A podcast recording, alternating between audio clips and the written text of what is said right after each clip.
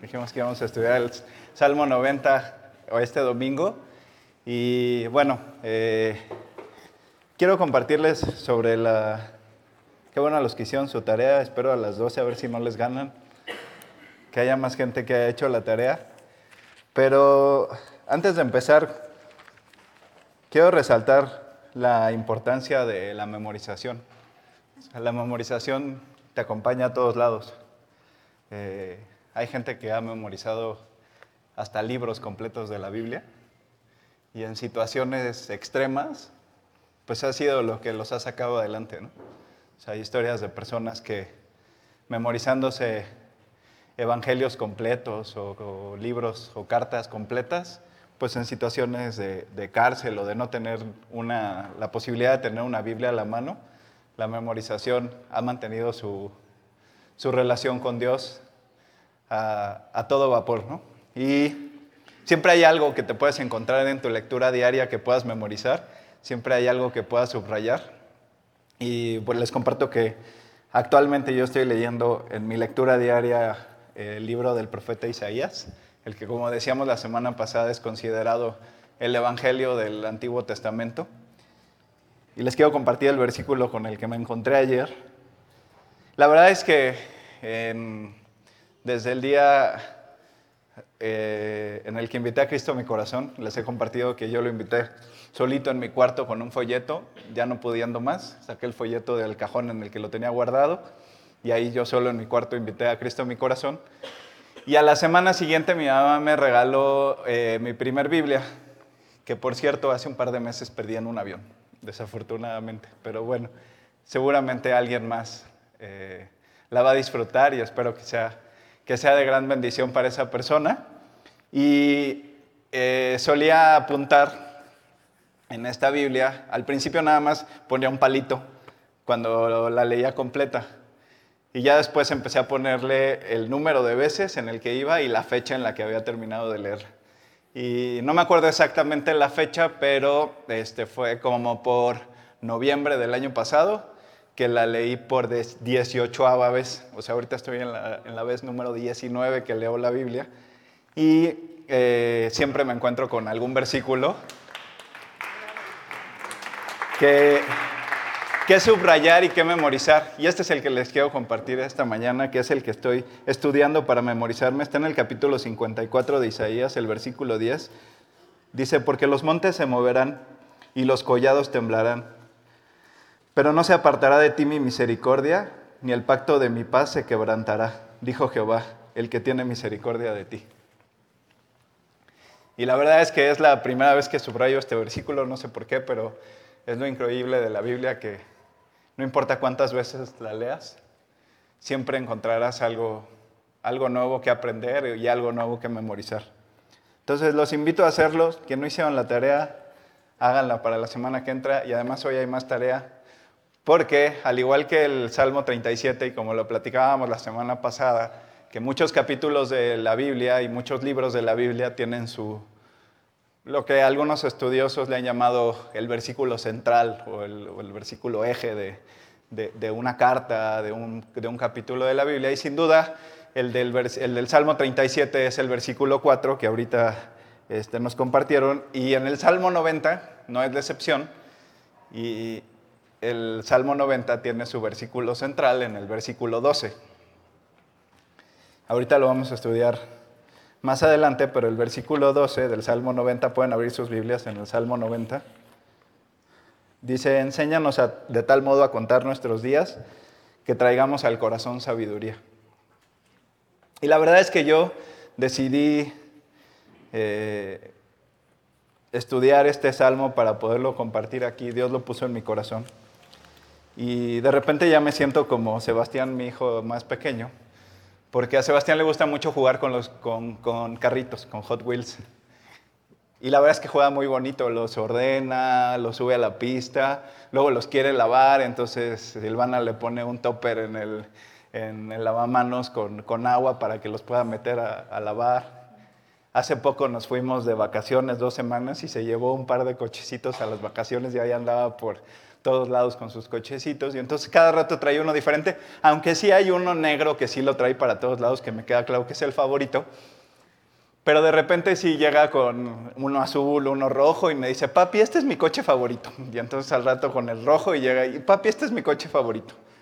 Pues así me siento yo un poco con la, con la Biblia, porque de repente digo que este es mi salmo favorito, pero al rato leo otro y digo, bueno, no, este ahora es mi salmo favorito.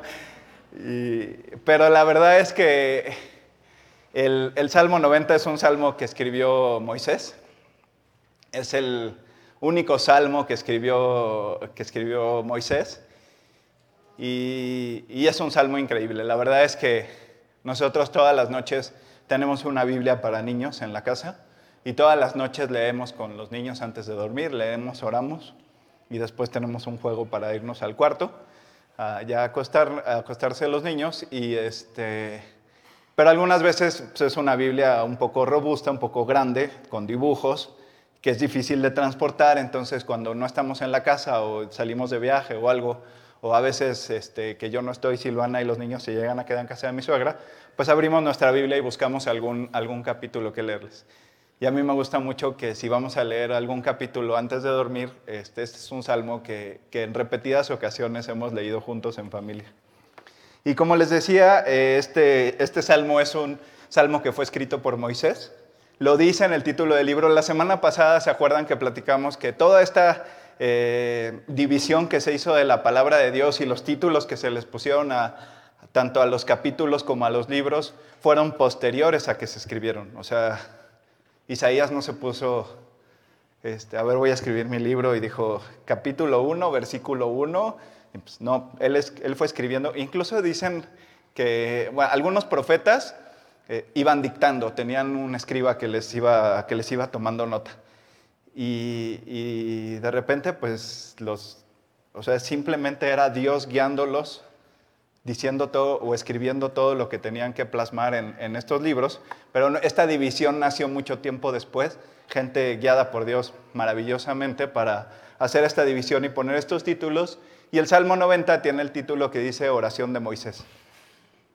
Y eh, a lo largo de, la historia se ha confirmado que, que efectivo, por el tiempo en el cual se recuperaron los escritos y eh, la forma en la cual está escrito, pues todos los estudiosos de la Biblia a lo largo de todo este tiempo, desde hace 5.000 años para acá, han coincidido con que efectivamente es Moisés quien escribió este, este libro, porque tiene muchas similitudes con el capítulo 3 de, Deuteronomio en cuanto a la forma de escribirse, en cuanto al parafraseo y, todo lo, y la forma en la cual escribe Moisés, y también es muy similar a lo que trata de transmitirles en números 14 también, si lo quieren tomar de tarea, leer el capítulo 14 de Números y el 33, verán que tiene cierta similitud, no en lo que dice, sino en la forma en la cual, en la cual escribe.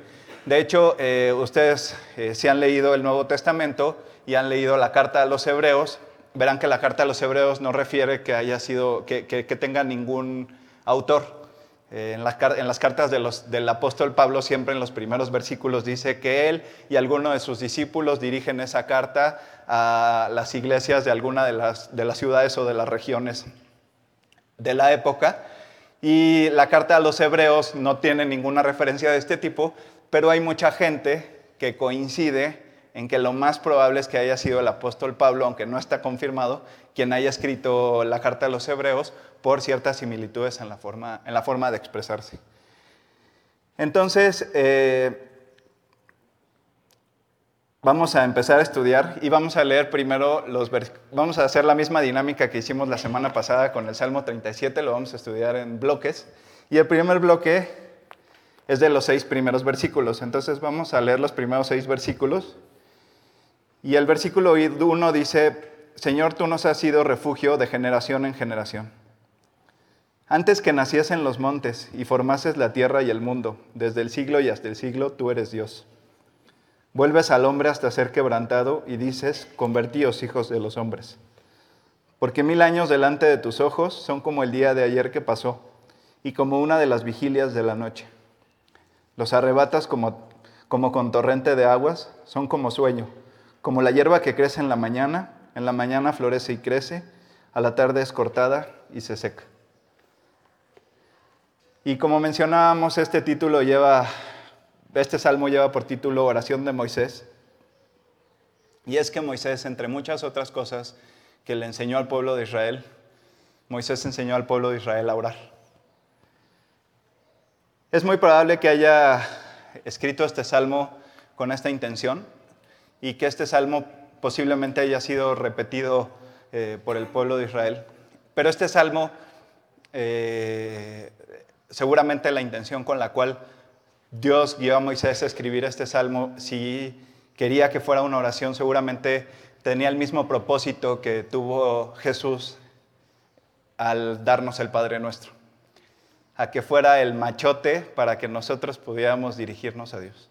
En el capítulo 6 del Evangelio de Mateo es clarísimo en el Sermón del Monte, como dice, como dice primero Jesús, que no usemos vanas repeticiones como los gentiles que creen que por su palabrería serán escuchados, sino que cuando oremos a Dios, oremos de esta forma y entonces da el Padre nuestro, no como una oración a estar repitiendo constantemente, sino como el machote que debemos tomar para que así sean nuestras oraciones, porque todo lo incluido en el Padre Nuestro es, tiene incluido todo lo que, por lo cual debemos orar día a día y por la provisión que debemos pedirle a Dios día a día y por las cosas que día a día debemos de, agradecerle a Dios. Y no como un amigo dice que pues, algunas personas acostumbran eh, a estar con el Padre Nuestro y con una cosa en la mano y están bolita sí, bolita no, bolita sí, bolita no. Entonces, seguramente el Salmo 90 debe de haber tenido, esta misma, esta misma, eh, este mismo sentido, esta misma intención de enseñar al pueblo de Israel a orar. Y en primer lugar, en el versículo 1, Señor, tú nos has sido refugio de generación en generación.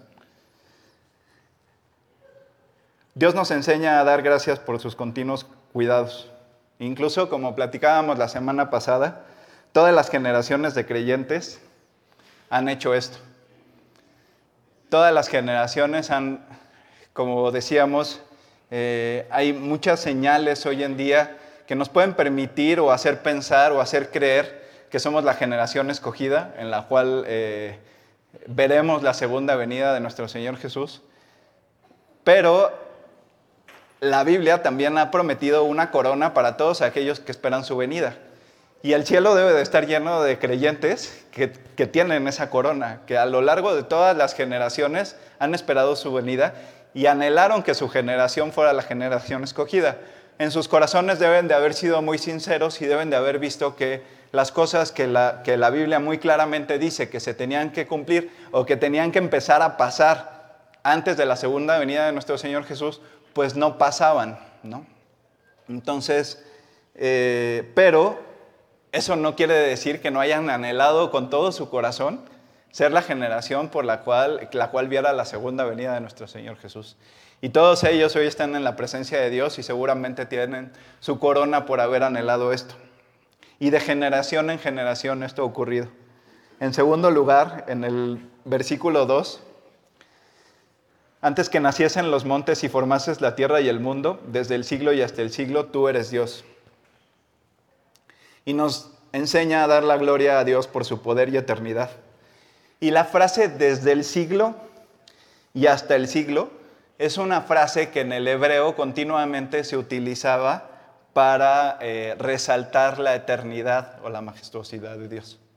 O sea, cuando te querías referir a la inmensidad del poder de Dios o la eternidad de su poder, en el hebreo antiguo formaban esta frase de decir, el Dios que desde el siglo hasta el siglo es Dios.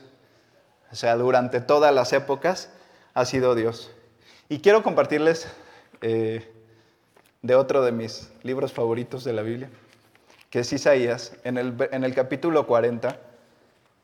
La verdad es que hay un versículo que constantemente, cuando lo leo, lo repito, hasta me quiebra la voz.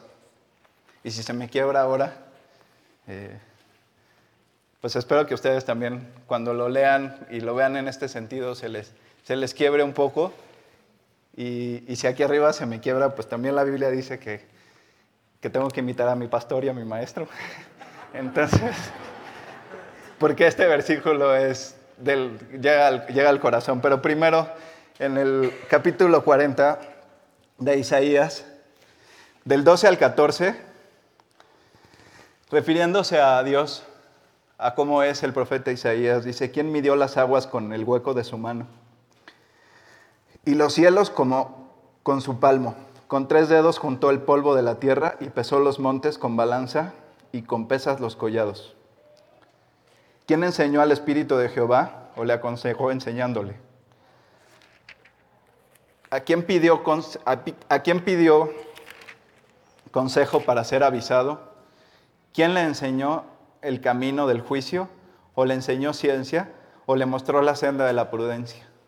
Todo este capítulo, toda esta parte de estos grupo de cinco o seis capítulos en esta zona del Evangelio, del, evangelio del, del, libro del profeta Isaías es increíble. Pero más adelante, en el, en el versículo 25, el versículo que les decía que a mí verdaderamente me impresiona, dice, ¿a qué pues me haréis semejante o me compararéis? Dice el santo.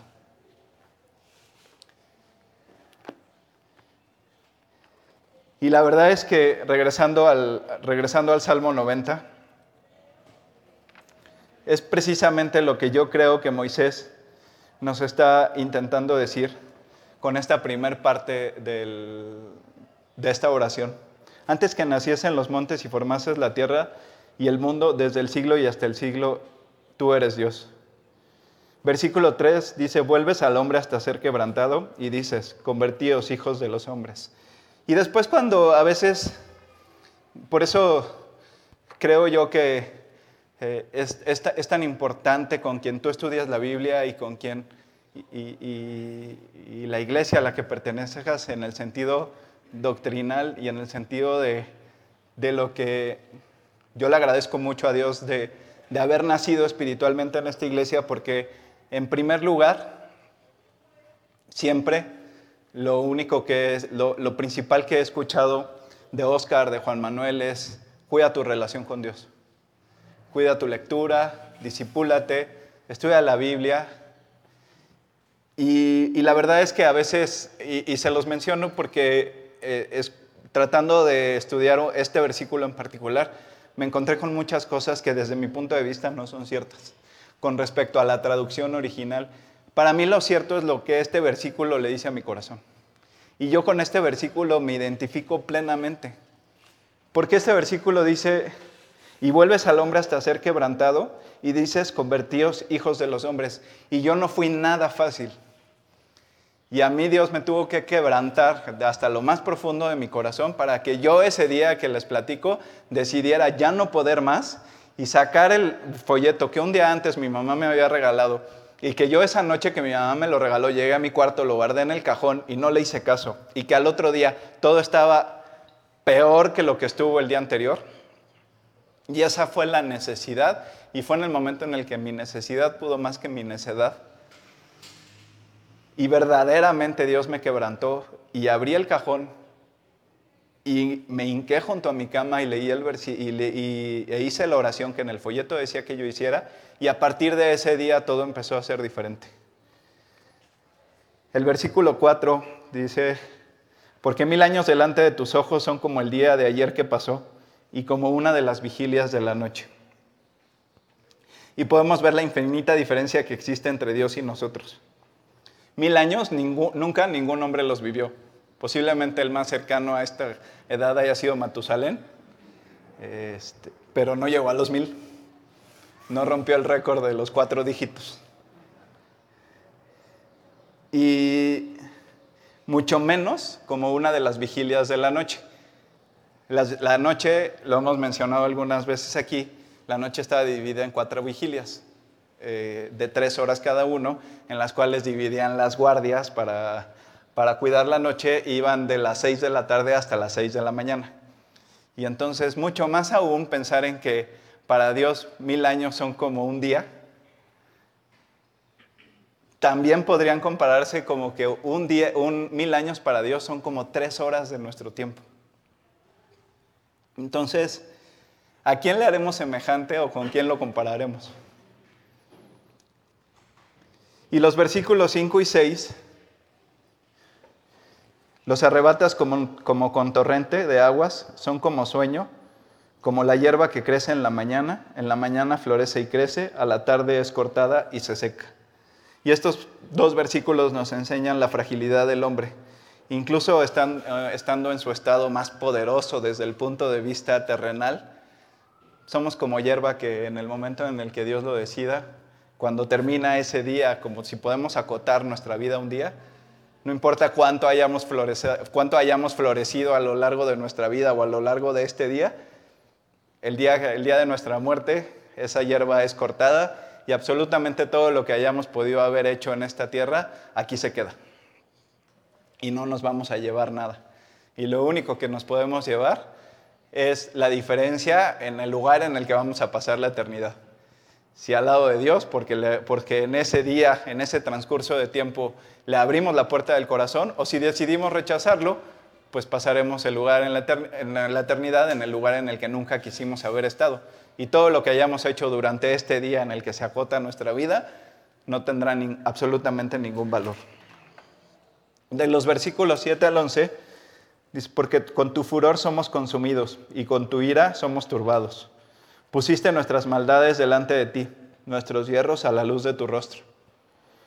Porque todos nuestros días declinan a causa de tu ira. Acabamos nuestros años como un pensamiento.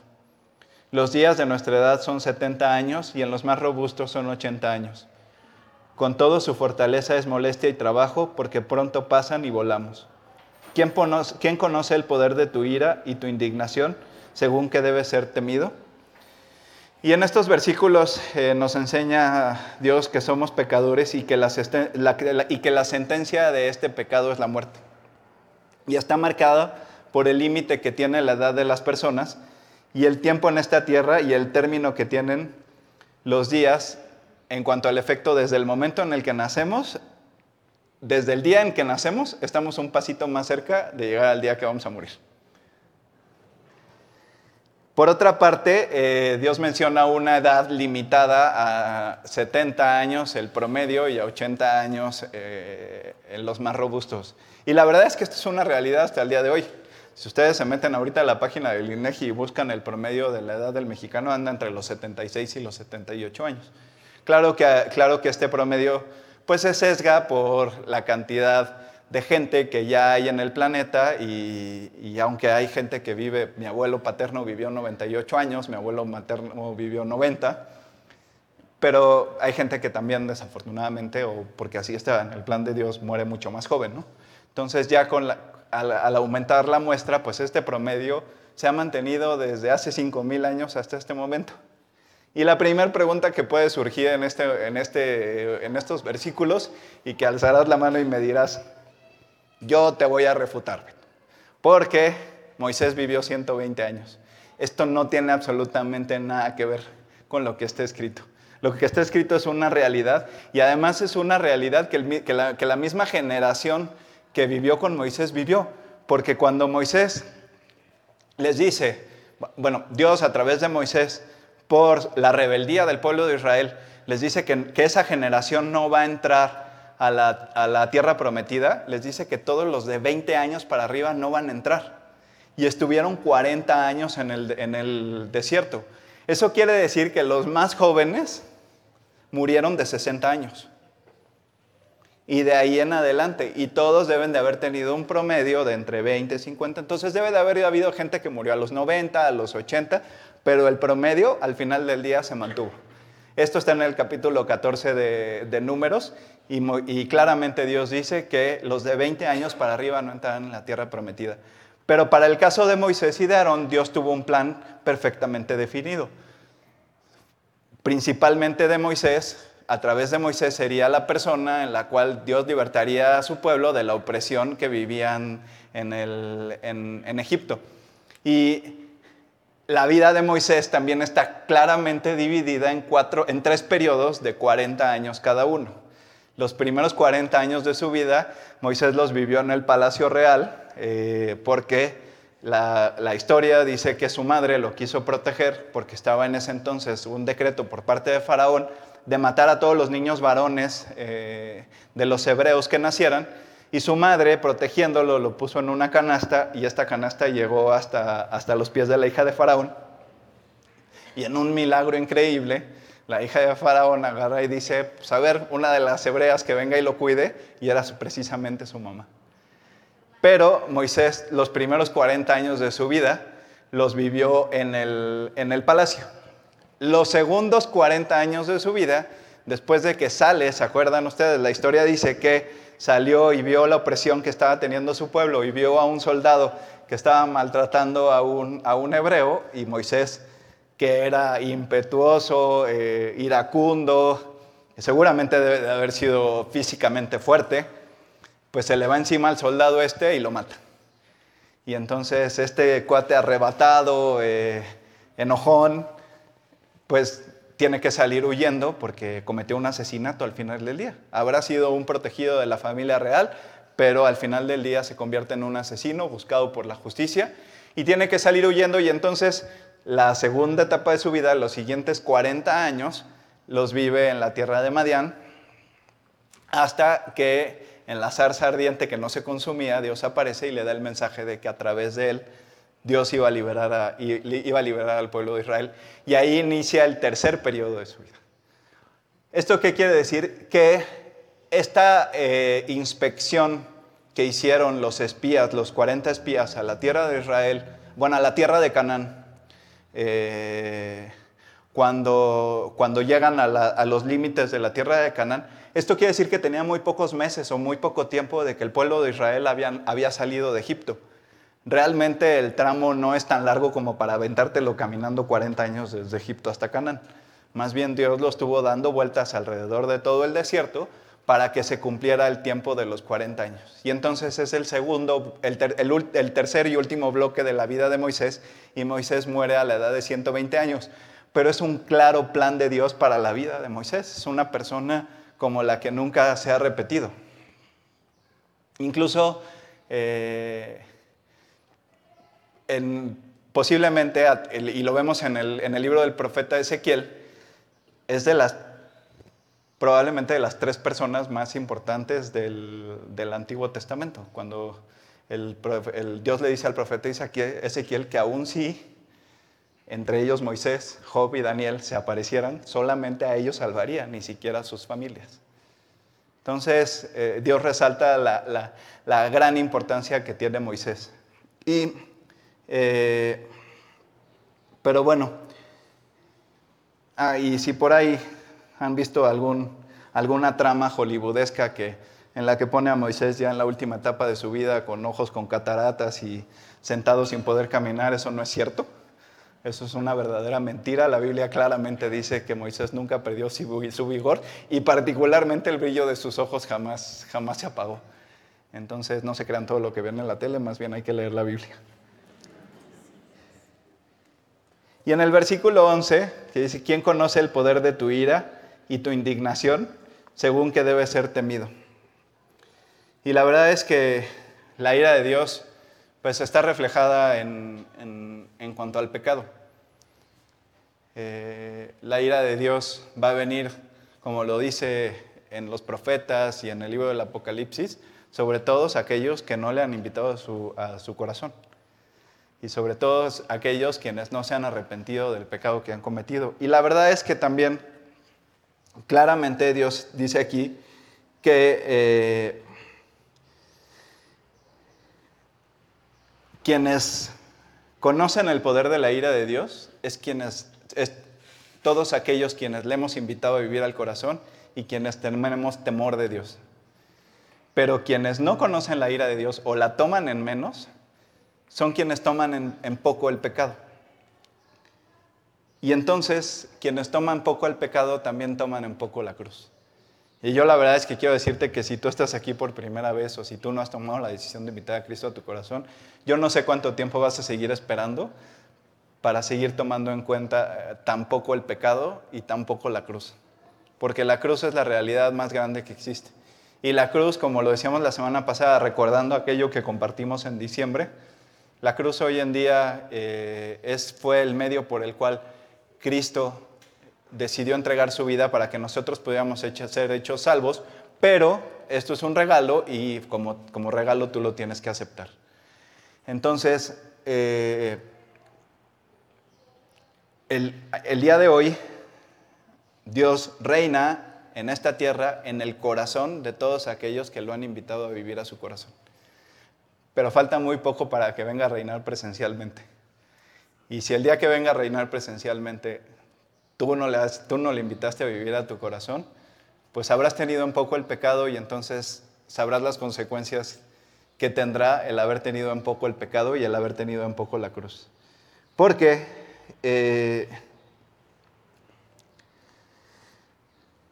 Esto no estaba en el plan original de Dios.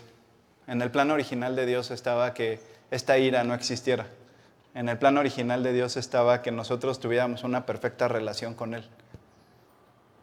La creación así fue diseñada. De hecho, nosotros está, sí, el, diseño no se modificó. Lo que se modificó fue la corrupción que, tenemos por haber, por haber sido, eh, por haber cometido el primer pecado y la corrupción que, con la que nace el hombre. Sin embargo, nuestro diseño original está hecho para relacionarnos con Dios. Esto fue para lo que fuimos creados. Y la relación con Dios no puede existir si tú no tienes a Cristo en el corazón. Y la relación empieza el día que tú lo invitas a vivir a tu corazón y empieza el día que tú te empiezas a comunicar con Él. A través de la oración tú hablas con Él y Él habla contigo a través de la Biblia. Solo entonces estás lejos de la ira de Dios. Si tú, no, si tú no tienes a Cristo en el corazón y no tienes una relación personal con Él, te tengo una mala noticia. Si viene la ira de Dios sobre esta tierra, te va a tocar. Y en los versículos del 12 al 17, la tarea de esta semana es aprenderse el 12. Espero, vamos a ver qué regalo puede haber la semana que entra para que sea más. El versículo 12 dice, enséñanos de tal modo a contar nuestros días que traigamos al corazón sabiduría. Y este es el versículo central. ¿Y quién de nosotros de aquí me puede negar que para bien o para mal, en esto está basada nuestras acciones, muchos de nuestros comportamientos, las decisiones que día a día tomamos? Todo esto está basado en la experiencia que vamos adquiriendo a lo largo de los años. ¿no? Eh, definitivamente un, aunque hay todavía muchas cosas por aprender y creo que nunca dejamos de aprender, pues un estudiante de preparatoria no decide lo mismo que un estudiante de primaria y un estudiante universitario pues no decide lo mismo que un estudiante de secundaria, eso, eso es clarísimo. Y eso empieza a pasar a, a medida que va pasando el tiempo en nuestra vida, que vamos adquiriendo ciertos conocimientos, que vamos adquiriendo ciertas experiencias que nos permiten empezar a tomar ciertas decisiones de tal o, cual forma. Y la verdad es que el tiempo es muy corto, si así para Dios mil años son como un día que pasó, imagínense qué perdedera de tiempo estamos haciendo todos nosotros. En primer lugar, perdiendo tiempo de nuestra relación con Dios y perdiendo la oportunidad de pasar tiempo con Él. Y en segundo lugar, enojándonos, haciendo corajes, peleándonos con el coche de al lado, eh, criticando, hablando mal. La verdad es que todo eso es una, además de que está mal y está condenado por Dios, pues es una perdedera de tiempo verdaderamente. Y Dios llama a la sabiduría como uno de los tesoros más preciosos que podemos llegar a tener. Y la verdad es que no hay otra forma de que nuestro corazón adquiera sabiduría que caminando todos los días de la mano de Jesús. Si no caminas de la mano de Jesús, vas a seguir metiendo la pata cada paso que des. Los siguientes versículos, del 13 al 17, se vuélvete, oh Jehová, hasta cuándo, y aplácate para con tus siervos. De mañana sácianos de tu misericordia, y cantaremos y nos alegraremos todos nuestros días. Alégranos conforme a los días que nos afligiste y a los años en que vimos el mal. Aparezca en tus siervos tu obra y tu gloria sobre tus hijos, sobre sus hijos. Sea la luz de Jehová nuestro Dios sobre nosotros y la obra de nuestras manos confirma sobre nosotros. Sí, la obra de nuestras manos confirma. Y estos versículos refieren a la petición que particularmente aquí hace Moisés sobre obtener buenas noticias. Y le voy a pedir a Adán si puede pasar. Y es que la buena noticia llegó aquí hace dos mil años a esta tierra y es que Jesús vino a este mundo y murió por ti y por mí, para que no tuviéramos que pagar en la eternidad lo que hemos hecho mal.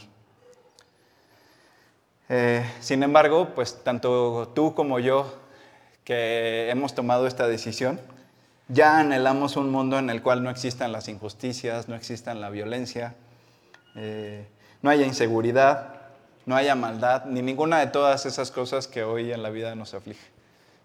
Y, yo sé que tú piensas como yo y te afligen, y ni modo que te metas a vivir un búnker y diga a esperar a que venga Jesús y no salgas de tu casa. Pues no, no puedes hacer eso. Y la verdad es que, pues, a los que somos más o menos tecnológicos, yo no soy muy tecnológico porque eh, bueno, en la segunda sesión la semana pasada sí me acordé de saludar a la gente de internet, pero en la primera siempre se me olvida. pero un saludo para todos y además este, eh, normalmente aquí había un reloj digital eh, que de, manecillas, que ya no sé por qué no está, entonces ya...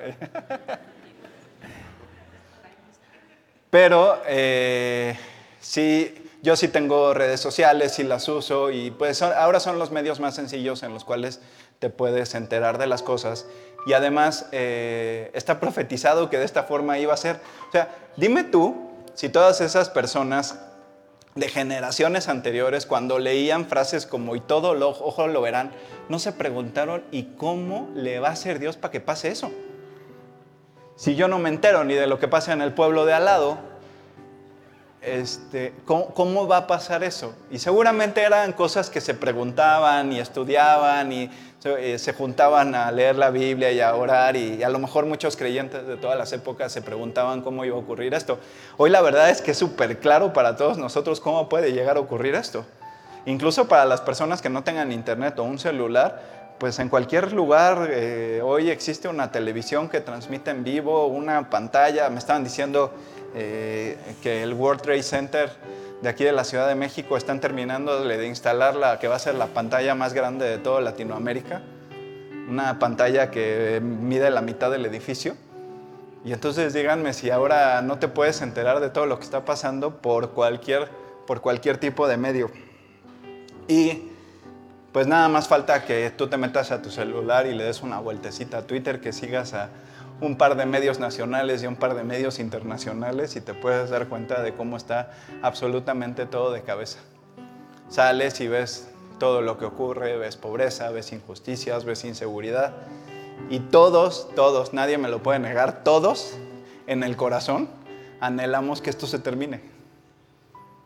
Por eso eh, en nuestro corazón estamos anhelando la segunda venida de nuestro Señor de mañana sácianos de tu misericordia. Y es que de mañana es cuando más importante es que nos dirijamos a Dios. También en el libro de lamentaciones dice que, toda que sus misericordias son nuevas todos los días, nuevas cada mañana. Entonces, eh, el rey David dice que de mañana te buscaré.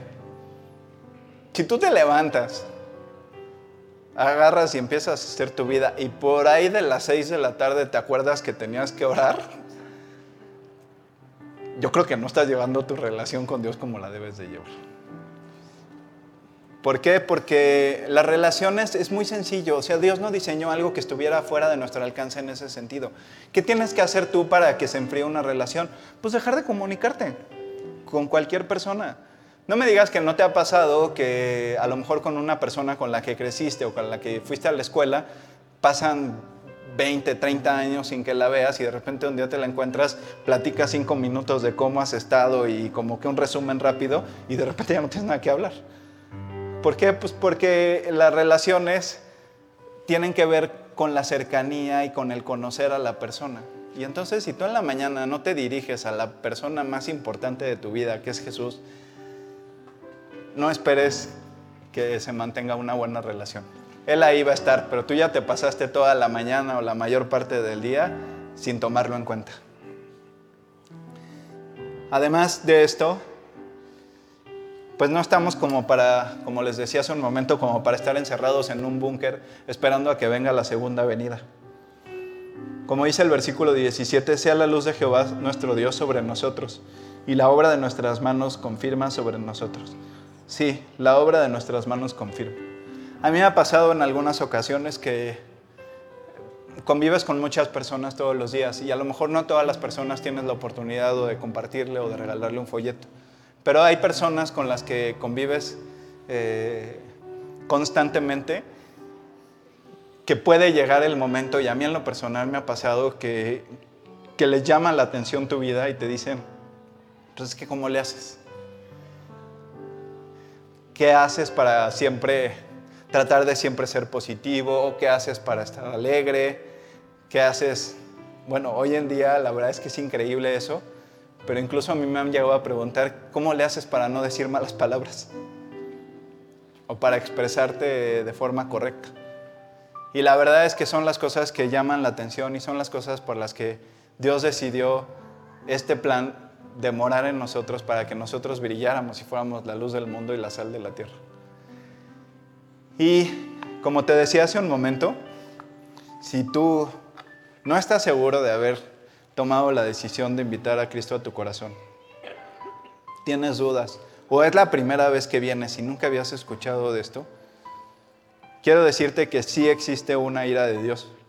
No me lo puedes negar, nada más tienes que voltear a ver todo lo que está pasando. Todo lo que está pasando en el mundo ya es insostenible.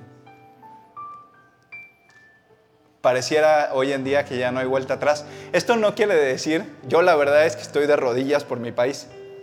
Y esto no quiere decir que dejes de estarlo y que te duermas en tus laureles y diga, bueno, como ya, está, como ya Beto dijo que ya lo más seguro es que ya venga Cristo, pues ya nada más me, me dedico a esperar.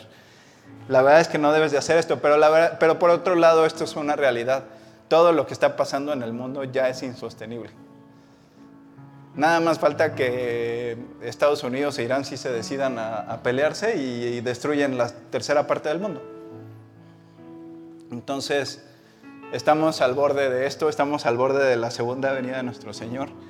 Y hay varias cosas. Tú sabes que, tú sabes que a lo mejor tú no proyectas esto que te, que te estoy diciendo, que Dios me ha permitido proyectar hacia las personas. O tú sabes que tu vida no está correcta. O tú sabes perfectamente bien que tú no tienes una relación correcta con Dios. O que ni siquiera la tienes. Y esto de la relación con Dios y esto de que la ira de Dios sea parte de ti, la ira de Dios es que vas a pagar las consecuencias de todo lo que has hecho mal y que para Dios es lo mismo haber mentido que haber matado lo que hayas hecho primero fue la primera bala y la primera bala te mató. Las demás son balas sobre un cuerpo muerto. Entonces, Romanos 3:23 dice, por cuanto todos pecaron y están destituidos de la gloria de Dios. Y esto cómo se podría también decir de otra forma, conforme a lo que hemos estudiado esta mañana, si estás destituido de la gloria de Dios, estás en la ira de Dios. Entonces, si estás destituido de la gloria de Dios y estás en la ira de Dios, el día que haya un castigo por las cosas que has hecho mal, tú lo vas a recibir. Pero la única forma en la cual puedes no recibirlo, no importa lo que hayas hecho, es aceptando lo que Cristo vino a hacer por ti y por mí hace dos mil años. Y Él nació, vivió la vida perfecta que tú y yo debimos de haber vivido. Él nunca pecó y decidió derramar hasta la última gota de su sangre para que tú y yo no tuviéramos que pagar.